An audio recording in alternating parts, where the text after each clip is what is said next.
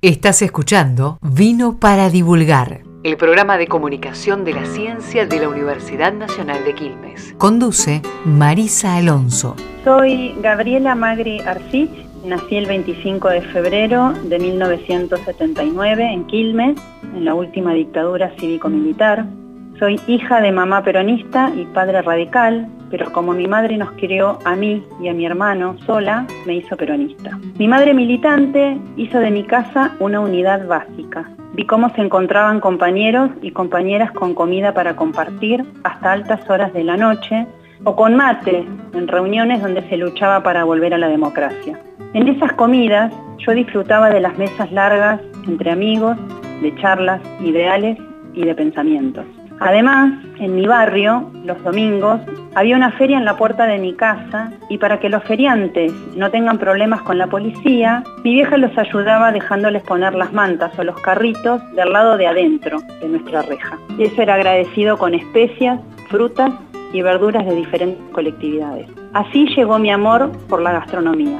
Pero no la gastronomía de 400 gramos de harina y dos huevos, la gastronomía identitaria, la gastronomía patrimonial, la que une amigos y compañeros, la gastronomía que nos identifica y nos da un sentido de pertenencia, porque soy una convencida de que somos lo que comemos.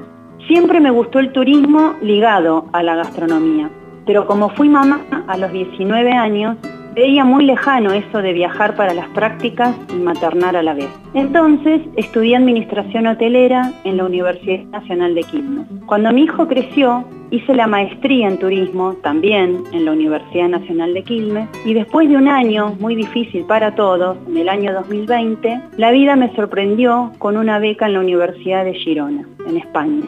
Me vine a estudiar un máster en turismo cultural con especialización en patrimonio gastronómico de la Cátedra UNESCO. Mis tesis de posgrado fueron el turismo gastronómico en Uribe Larrea y el vino de la memoria en Villadomínico. Ahí me enamoré mucho más del tema, tanto que hoy me encuentro en mi instancia doctoral a espera de mi defensa de tesis. Investigué sobre los productores rurales gastronómicos de la cuenca del Salado en la provincia de Buenos Aires. Para mí la docencia es hacer territorio, devolverle a la sociedad lo que tanto me dio la universidad pública. Ser empática con productores rurales y con emprendedores gastronómicos.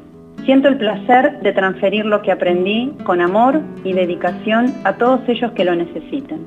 Hace 18 años que tengo la dicha de poder hacerlo con mis queridos y mis queridas estudiantes de la UNQ. Para mí, la comida y la bebida son mucho más que satisfacer el estómago. Es cultura, es herencia, es una receta de mi abuela o hasta un mantel de mi mamá. El alimento nos representa y nos presenta. Nos dice quiénes somos y de dónde venimos. Vino para divulgar.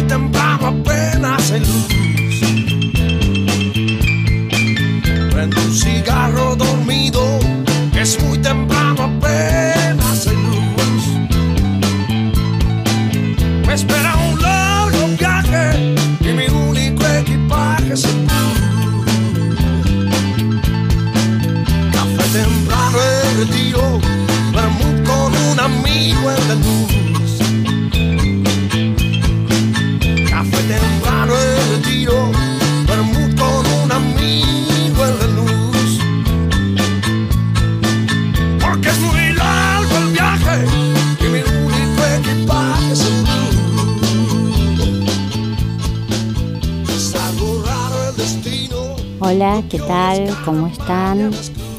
Bueno, acá escuchando una música que nos inspira, blues del equipaje de la Mississippi, y charlando con Gaby Magri, que desde España nos está contando qué tiene en su equipaje, qué se ha llevado en su equipaje.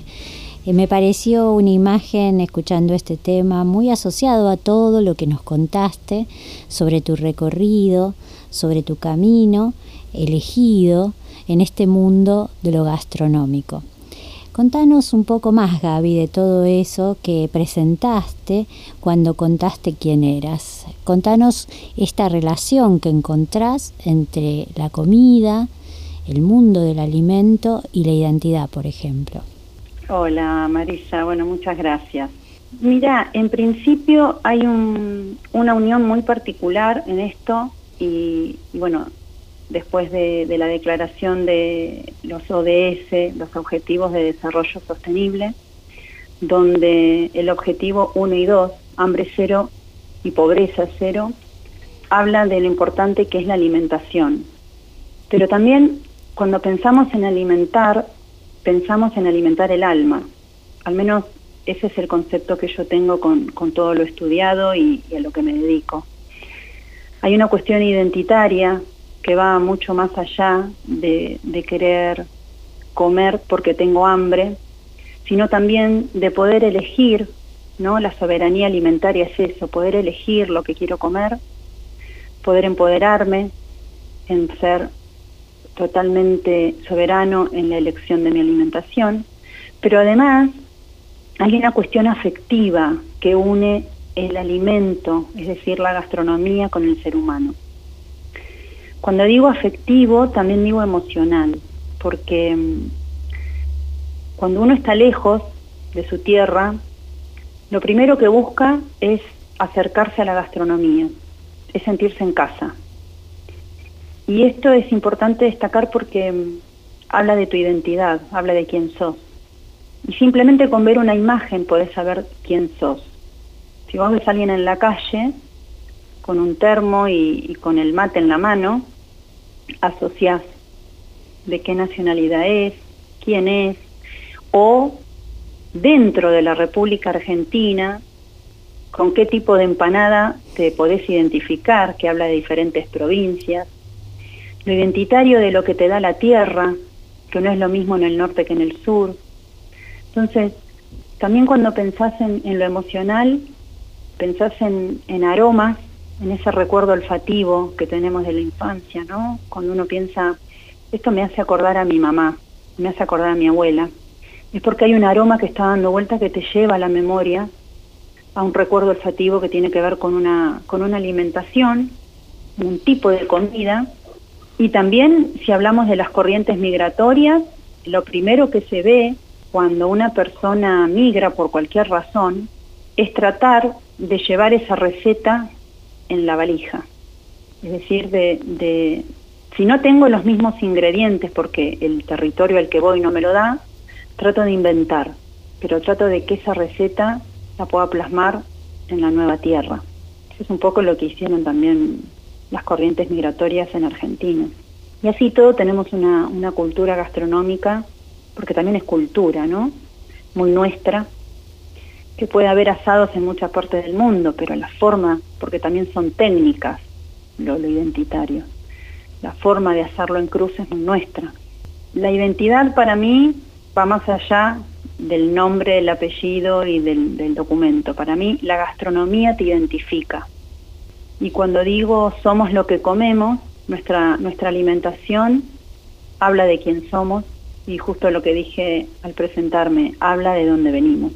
Vos sabés que te escuchaba en esa presentación y vos hablabas de tu recorrido, estudiando todos estos temas que mencionas aquí, que además son muy interesantes porque hacen a cuestiones que permanentemente eh, nos presentan al mundo, ¿no? Vos decías un termo, el asado, las empanadas, son referencias directas de quienes somos, pero también son quienes, o son los objetos, o son las producciones, o son los alimentos que nos muestran al mundo, en un mundo global donde todo está tan homologado, donde todo parece lo mismo, estos, estas pequeñas costumbres, estas eh, recetas a las que vos te referís, te van dando una referencia del lugar de donde provenís. Entonces yo te escuchaba este recorrido de como estudiante y me gustaría que nos cuentes un poco de, de esos espacios por los que anduviste trabajando antes de llegar a España, de donde también hablaremos algo. Bueno, yo empecé en la universidad a estudiar en el año 98 con mi panza.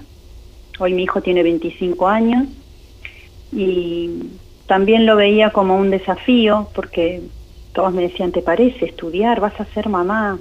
Y sí, yo, a mí el turismo me encantaba, pero donde preguntaba para estudiar había que hacer práctica de circuitos turísticos, lógico de la carrera, entonces lo veía como un impedimento. Y la realidad es que la hotelería es una pata importante del turismo, igual que la gastronomía, porque cuando uno viaja, en algún lugar duerme y en algún lugar come. Entonces dije, bueno, estaba en auge la carrera, si bien yo nací en Quilmes, me crié hasta los 18 años en Verazategui, en la casa de mi mamá, empecé a estudiar. Empecé a militar en el centro de estudiantes y no por nada eh, empecé, tuve una beca en, el bar, todo era, estaba ligado a la gastronomía, todo tenía que ver con algo. Y después empecé a trabajar en un restaurante para hacer las prácticas. También me empecé a meter en el mundo de la gastronomía.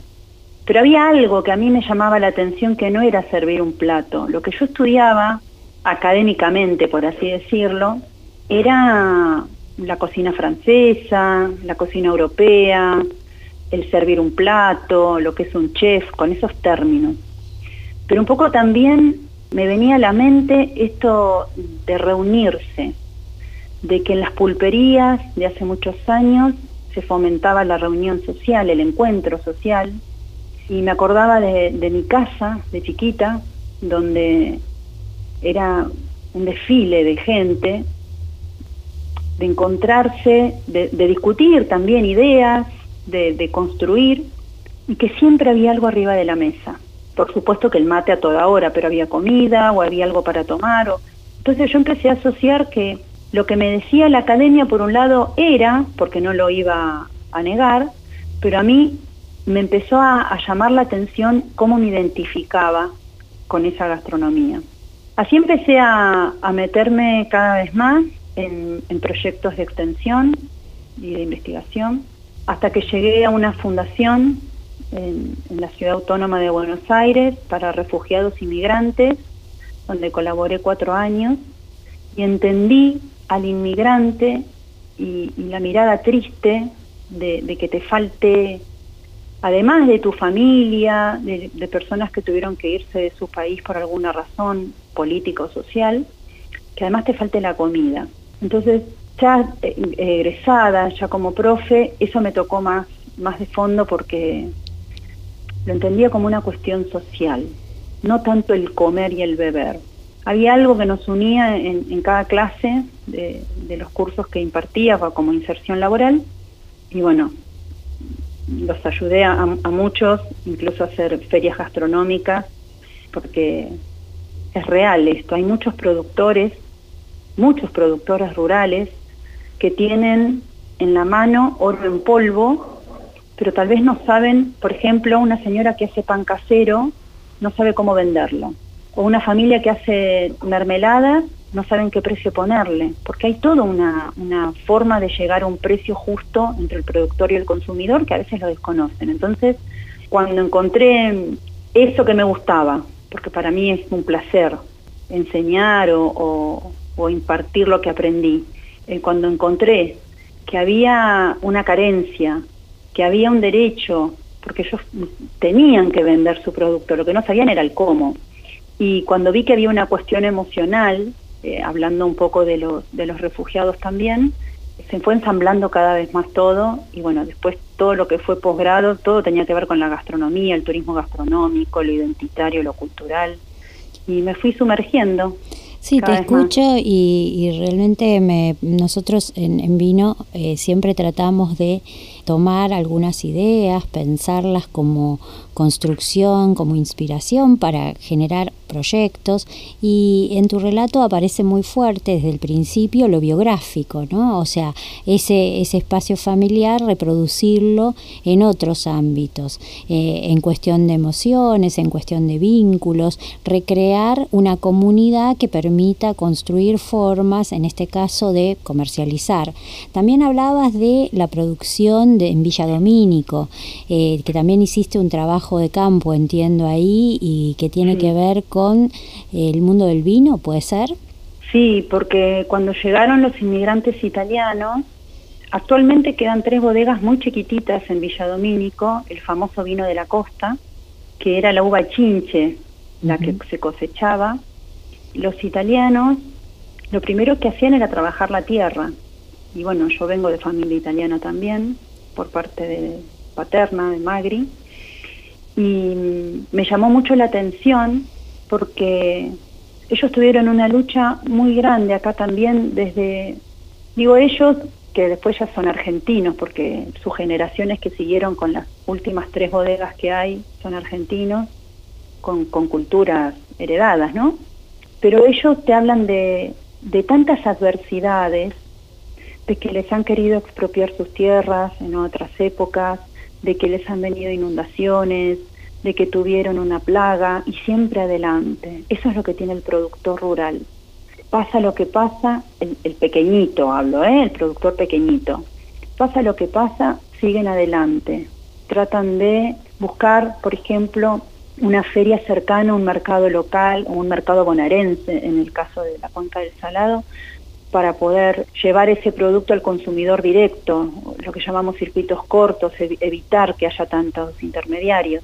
Y lo que pasó en, en Villa Domínico, en realidad yo quería estudiar el vino de la costa, que era el que se tomaba en el río de Quilmes, cuando los domingos se juntaba la familia que iba en tranvía, a los famosos recreos, pero en Quilmes ya no había más. Los últimos, las últimas bodeguitas chiquititas con viñedos que quedan están en Villa Domínico. Pero bueno, es el sur, es el conurbano, y así fue el estudio de campo. Y bueno, eso fue también, eh, fue un boom, porque acá era como, existe. Nosotros siempre pensábamos que Argentina era Mendoza, la tierra del vino. Claro, está asociado así, y sin embargo hay algo muy chiquitito en la provincia de Buenos Aires, y también está la fiesta del vino de la costa, en La Plata o en Berizo, no recuerdo bien, pero bueno, no es solamente Mendoza. Mendoza son las grandes bodegas industrializadas. Sí, sí. ¿Y qué indagaste sobre estas pequeñas bodegas en Villa Domínico? ¿Qué, qué pudiste recuperar de sus historias? ¿Qué te contaron? ¿Y qué, cómo funcionan actualmente, no?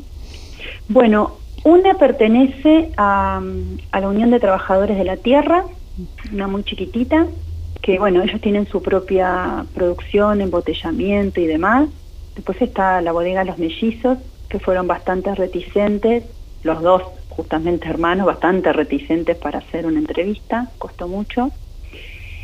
Y la tercera bodega, que fue, mm, eh, digamos, la, la más familiar, porque la UTT es una cooperativa, la trabajan como cooperativa en sí, pero la última está con la idea que si yo creo que, a futuro lo va a poder lograr, es un señor muy mayor, está con la idea de hacer un museo porque me mostraba todo lo que tiene de la elaboración del vino, pero de la época de sus abuelos. Entonces, un pequeño museo vitivinícola, pero me decía, un museo del conurbano, nena, algo más, más simple. Y, y sí, y yo creo que si en, un espacio donde, donde hay muy poquito viñedo, ¿no? No es lo que pensamos nosotros, eh, cuando uno piensa viñedo, piensa esas imágenes mendocinas o sanjuaninas, ¿no? Esto era muy chiquito, pero siguen embotellando y venden. El famoso vino de la costa también se vende en Damajuana, que eso es lo que nos diferencia un poco al conurbano con, con, otra, con la región de Cuyo, por ejemplo.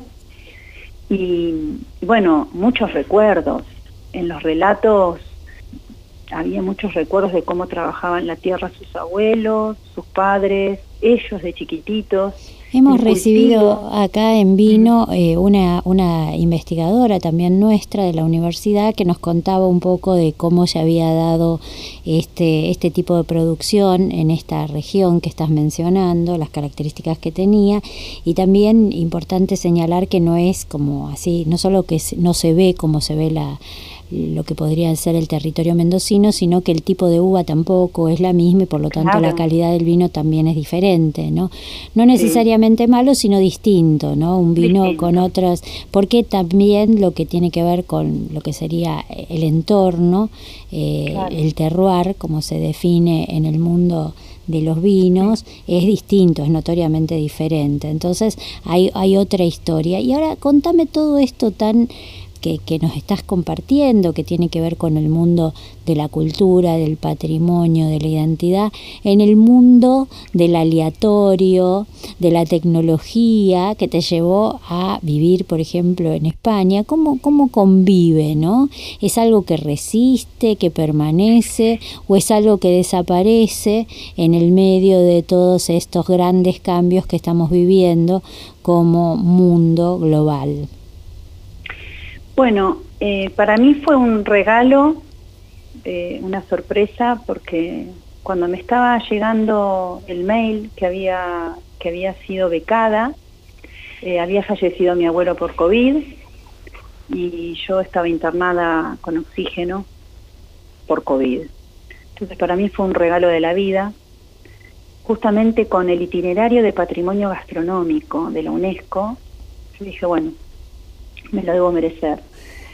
Después de hacer todos los trámites necesarios y demás, viajé en, febrero del 21 y Girona es muy particular. Girona es una pequeña ciudad medieval, de hecho la universidad está dentro de la muralla, es, estar en un cuentito, pero además ellos, eh, al ser independentistas, todos mis profesores no se sienten españoles.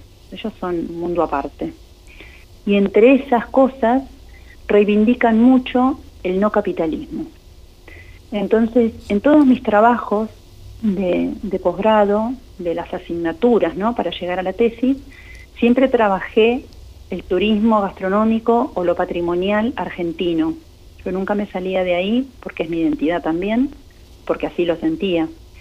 Y cuando propongo, bueno, doctorado, tenés que presentar cartas avales y demás, y la propuesta y el, proyecto de investigación, eh, lo primero que pensé es, hay que ver si me dicen que sí, porque yo voy a seguir investigando para Argentina, estando en, otra, en otro país. Y les encantó, porque eso que parece, yo creo que después de estar acá puedo entender esto de no idealizar tanto Europa.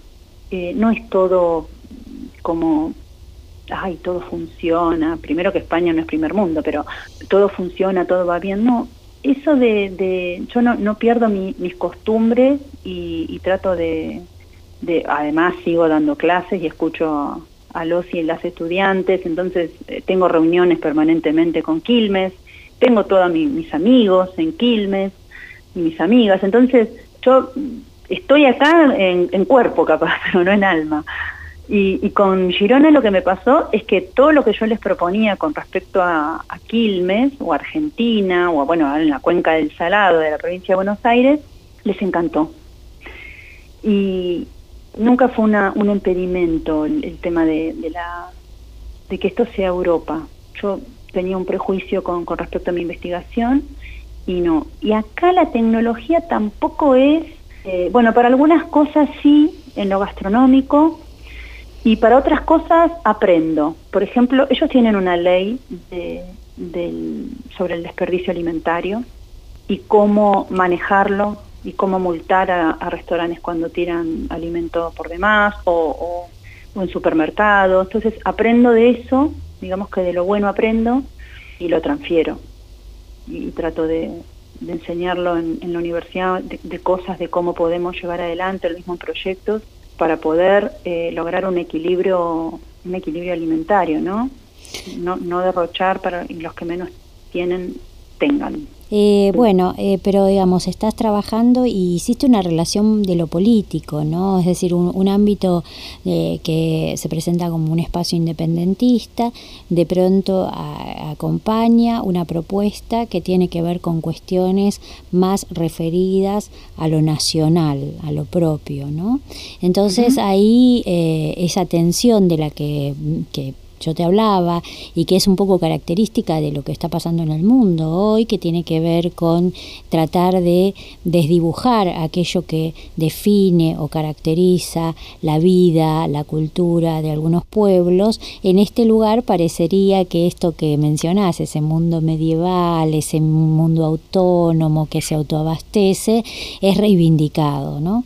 Eso me parece interesante, por eso también puede resultar importante o o relevante lo que venís a proponer desde, desde la Argentina. Específicamente en este, en este momento, ¿con qué estás trabajando? Bueno, yo ya presenté la tesis doctoral bajo tres instancias a través de compendio de, artículos científicos y ya están para su publicación y estoy esperando mi defensa doctoral para el año que viene.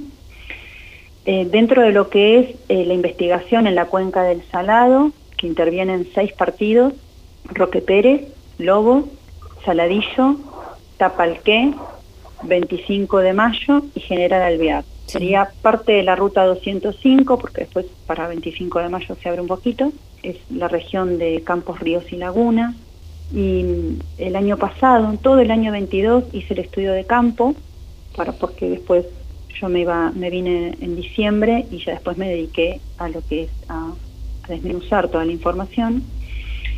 Y mm, en los artículos uno habla sobre el turismo gastronómico del queso, porque hay muchos productores tamberos en la zona, pequeñitos, y de hecho hay cooperativas que hacen queso, hay dos cooperativas. Otra es los productores de dulces, dulces también mermeladas, no solamente dulce de leche, y el tercer artículo es el rol de la mujer en las zonas rurales gastronómicas, ¿no? en, las productoras. Porque lo interesante de la zona es que un 80% eh, lo lleva adelante la mujer. Y eso rompe un poco con, con la, idea básica o que teníamos esa imagen del campo de que iba el gaucho y la china al lado ayudando. No, no, no. Acá es la mujer es la que se levanta a ordeñar, la mujer es la que eh, la que prepara, la mujer es la que cosecha fruta para y hace la mermelada y después se va al mercado. Entonces me pareció interesante ver el, rol de la mujer en, en, este, en este territorio. Te pregunto, Gaby, ¿por qué eso es así? Porque, digamos, hay una transformación demográfica que indica que hay más mujeres que varones, porque es una determinación de esas mujeres de llevar adelante la tarea. ¿Qué, qué, hipótesis, qué hipótesis tenés? Sí, hay, hay dos cuestiones. Uno es el empoderamiento de la mujer, el hecho de atreverse a manejar un campo, a poder arriar 50 vacas, a que sus hijos también ayuden y también en muchos casos, hubo muchas entrevistas, pero en muchos casos la mujer es quien solventa el hogar. Muchas mujeres solas con pedazos de, tierra y bueno, tengo que hacer algo, tengo hijos, tengo que mantener y criar a mis hijos, entonces se dedicaron al campo. No quiere decir que no haya productores hombres, por supuesto que los hay, pero la mayoría, además, si los hay, quienes llevan adelante la, porque la, hay una cuestión histórica, es que la cocina es de la mujer. La cocina históricamente fue siempre de la mujer. Lo que pasa que en Europa se quiso romper un poco con eso, con el llamado chef y con que aparecieron en, en televisión estos cocineros gourmet y eran todos hombres. De hecho, cuando llega a Argentina el gato Dumas con su escuela de gastronomía y todo, era un hombre. Pero la cocina, identitariamente, siempre estuvo ligada a la mujer, también por una cuestión de amor por una cuestión de, crianza de hijos, de la alimentación, de, del sacar adelante una familia, ¿no? Entonces, eso se terminó, digamos que ese pensamiento de que llegó el hombre, el, gourmet, el chef, que así aparecen en los libros, ¿eh? en lo académico aparece el chef, no aparece el término la cocinera. Se fue rompiendo un poco con el paso del tiempo y la mujer, la mujer volvió a tener ese rol protagónico en la cocina. Y cuando decimos cocina, tenemos que pensar también en todo lo otro, porque a la cocina no llegan solo los insumos ni la materia prima, llegan de la mano de ellas también. Y esto es lo interesante, al menos en este territorio investigado. Y también la colaboración de los hijos. Eso también me llamó la atención, porque a la hora de cosechar, por ejemplo, quienes hacen mermeladas, y hay una plantación grande, que quien lleva adelante la plantación grande de kiwi en es una mujer, los hijos colaboran mucho. Hay una dulzura en el momento de la cosecha de cómo tomar la fruta para no dañarla, para no perder, ¿no? Materia prima. Y que te hablan y te cuentan de lo importante el, el hacerlo en familia, ¿no? Hacerlo con amor, no, no es hago mermelada, hay, hay una historia atrás de todo esto.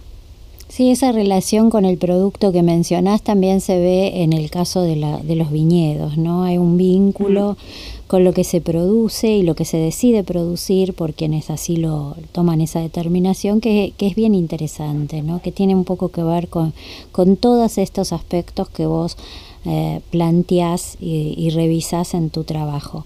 Eh, no nos queda mucho más tiempo, Gaby, pero me gustaría que nos cuentes cómo te ves para adelante, cuál es tu, tu imagen de lo que podrías o vas a hacer con toda esta información, con todos estos datos, con este proyecto. Bueno, una vez que termine, que falta una instancia, un pasito más, yo sigo ligada a los productores, de hecho sigo en contacto Sigo brindando capacitación, por ejemplo, a través de lo que fueron los sistemas PUPA de la provincia de Buenos Aires, y ellos a veces, me llaman y me preguntan o me escriben un correo. Sigo ligada a... Para mí es ser empático en, en algo que, que pude aprender, que además lo hago con muchas ganas, con mucha energía, a mí me gusta mucho este tema, entonces fruto mucho y veo que del otro lado tal vez falta alguna herramienta para todo, no solo para comercializar, también para narrar. Ellos a veces te cuentan la historia y te dicen, no sé si te cuento, no, sí, sí. A la hora de, que el turismo gastronómico sea efectivo en tu territorio, el visitante va a querer saber cómo sucedió esta mermelada, contame. Entonces, yo de aquí a futuro sigo trabajando con los productores, Sigo dando clase a, mis estudiantes de Quilmes, que, tantos años son mis niños, mis niñas mimadas, digo, porque todo lo que aprendo y todo lo que aprendí en el transcurso de estos posgrados y en los territorios, porque también yo aprendo, ¿eh? cada vez que voy, también hice capacitaciones en La Pampa y en otras provincias, pero cada vez que voy a un territorio así tan, tan rural y gastronómico, yo también aprendo. Entonces todo eso lo vuelco después en el aula donde también tenemos estudiantes que tal vez, tal vez no tuvieron la posibilidad de viajar y de conocer esos territorios, entonces bueno, es también llevar y traer experiencias, vivencias, aprendizajes y lo pienso seguir haciendo. Sí, te escucho y, se, y se me abre así como un enorme espacio mental para imaginar formas para acompañar a estos productores en eso que mencionas que es tan importante, que es el relato, la palabra, eh, el formar eh, para formar, ¿no? O sea, contar lo que se hace para que pueda seguir haciéndose de otras maneras, pero que, que tenga una continuidad. Me parece que ese es un camino también a recorrer. Bueno, Gaby, nosotros acá eh, siempre que nos encontramos brindamos, nunca mejor que en este momento y con esta persona que se dedica a esa tarea, brindamos por el encuentro, brindamos por habernos dado este momento para escuchar tu experiencia, para que nos relates este recorrido tan hermoso en, en torno a algo tan específico, tan puntual como es el alimento. Eh, y todo lo que significa. Te agradecemos mucho esta comunicación desde España, te agradecemos mucho esta charla desde Girona en particular y te mandamos un abrazo enorme. Gracias, gracias a ustedes y también brindo con ustedes. ¿eh? Un abrazo gigante. Nos vemos pronto. Adiós. Prontito. Adiós. Estás escuchando Vino para Divulgar. Agradecemos a las familias y proyectos que nos acompañan. Las cosas ricas son de tienda del trigo que hacen panificación, conservas y fiambres totalmente artesanal, sin conservantes ni aditivos. Podés contactarlos por las redes como Tienda del Trigo o al WhatsApp 11 60 42 0907. Amores Tintos, un bar de vinos con más de 23 canillas de vino tirado. Te puedes acercar y conocerlos en Soler 4202 y en Gorriti 4202, Ciudad de Buenos Aires, con una nueva carta y menú. Bodegas Yani de Colonia El Potrero en Gualeguaychú, Entre Ríos. Vinos de una tierra diferente que te esperan para que los visites todos los días de 10 a 12 y de 16 a 19 horas. Visitas guiadas sin costo ni reserva. Nos asesora sobre vinos Santiago Cooperman Sommelier. Lo encontrás en las redes como arroba el. Vino para divulgar. En la conducción, Marisa Alonso. Operación, edición y asistencia de producción, UNQ Radio. Auspicia, Maestría en Historia Pública y Divulgación de la Historia de la Secretaría de Posgrado de la Universidad Nacional de Quilmes. Vino para divulgar fue grabado en los estudios de UNQ Radio.